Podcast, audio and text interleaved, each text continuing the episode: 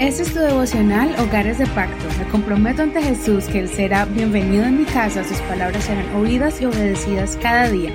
Mi hogar le pertenece a Él.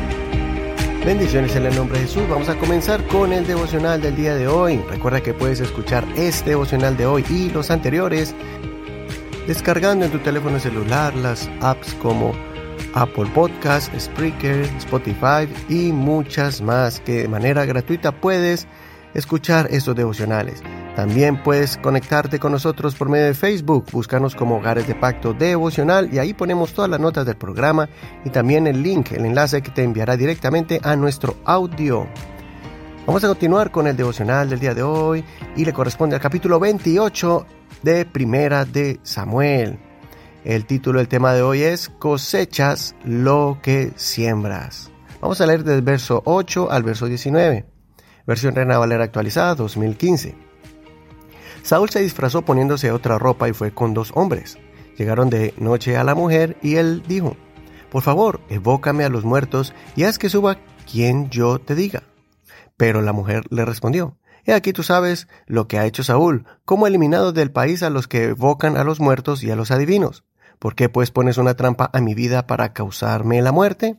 Saúl le juró por el Señor diciendo, Vive el Señor, que ningún mal te vendrá por esto. Entonces la mujer preguntó, ¿A quién haré que suba? Él respondió, Haz que suba a Samuel. Al ver la mujer a Samuel, gritó fuertemente, y la mujer habló a Saúl diciendo, ¿Por qué me has engañado? Tú eres Saúl. El rey le dijo, No tengas miedo. ¿Qué has visto? La mujer respondió a Saúl, He visto un espíritu que sube de la tierra. Entonces él le preguntó, ¿Qué aspecto tiene? Ella respondió, Sube un hombre anciano envuelto en un manto. Saúl entendió que era Samuel, e inclinando el rostro a tierra se postró. Entonces Samuel preguntó a Saúl, ¿Por qué me has molestado haciéndome subir? Saúl respondió, Estoy muy angustiado porque los filisteos combaten contra mí y Dios se ha apartado de mí. No me responde más ni por medio de profetas ni por sueños. Por esto te he llamado para que me declares lo que tengo que hacer. Entonces Samuel dijo, ¿para qué me preguntas a mí, puesto que el Señor se ha apartado de ti y se ha vuelto tu adversario? El Señor ha hecho lo que dijo por medio de mí, pues el Señor ha quitado el reino de tu mano y lo ha dado a tu prójimo, a David, porque no obedeciste la voz del Señor, ni ejecutaste el ardor de su ira contra Malek. Por eso el Señor te ha hecho esto hoy. Además, el Señor entregará a Israel y también a ti en mano de los filisteos. Mañana estarán conmigo tú y tus hijos. El Señor entregará también al ejército de Israel en mano de los filisteos. Hasta aquí la lectura de hoy. No olvides leer todo el capítulo completo para que no te pierdas ningún detalle de esta historia. Este es el capítulo trágico del final de la vida de Saúl. Un hombre que comenzó su vida lleno de temores y complejos, pero que Dios lo afirmó como rey de Israel. Un hombre que comenzó a creer las promesas de Dios y sus planes divinos, pero luego dejó que la confianza en sí mismo, la arrogancia y el orgullo arraigaran en su corazón. Además, Saúl pensó que podía hacer las cosas a su manera, incluyendo el buscar de Dios y hacer la voluntad de Dios como a él le placiera, no lo que Dios ordenaba por medio del profeta de Dios. Saúl imponía sus propias creencias y aplicaba de forma errónea la ley de Dios. Esto hizo que se desviara de la verdad y viviera una vida solo de apariencia, una religión muerta que aparentaba una espiritualidad, cometiendo acciones como de una persona malvada. Desobedeció a Dios varias veces. Por eso el Espíritu de Dios se apartó de él, entrando un espíritu malo para atormentarlo y usarlo en actos pecaminosos. Su decadencia fue tan dolorosa y vergonzosa, al punto que acudió a un medium para que usara sus artes tenebrosas, para llamar a espíritus malos que imitaron a Samuel, como si Samuel fuera el que estuviera hablando en esa reunión espiritista, y le estaban anticipando su destino. Saúl consultó a Dios, pero como no tenía un corazón humilde, Dios no lo escuchó. Ya era demasiado tarde.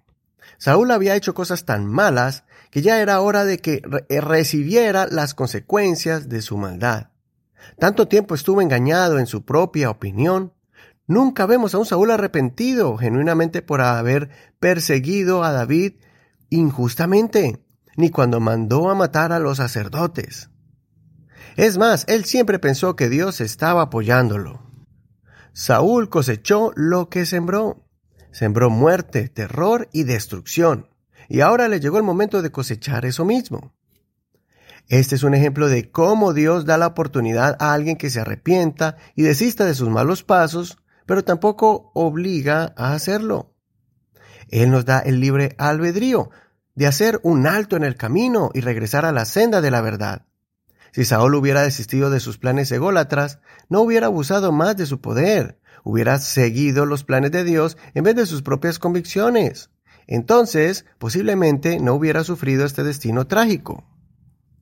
Al final, los espíritus que tomaron lugar e imitaron a Samuel le dieron a Saúl la sentencia de muerte en la noche que sería su última por haber consultado a una hechicera.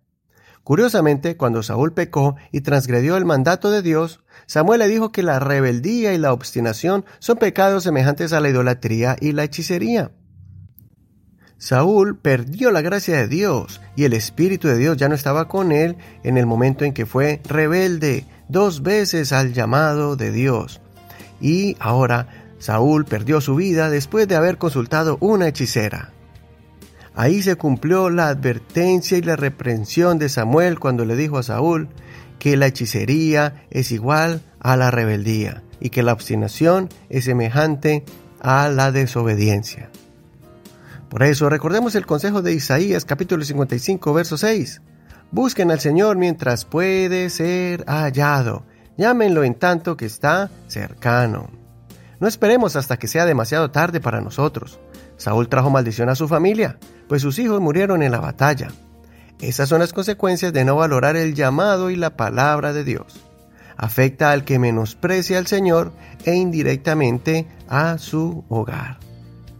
Hasta aquí el devocional del día de hoy. Que el Señor te bendiga en este hermoso día. Soy tu amigo y hermano Eduardo Rodríguez. Que el Señor te ayude a sembrar y cosechar bendiciones. Gracias por tus oraciones y tu apoyo a este ministerio.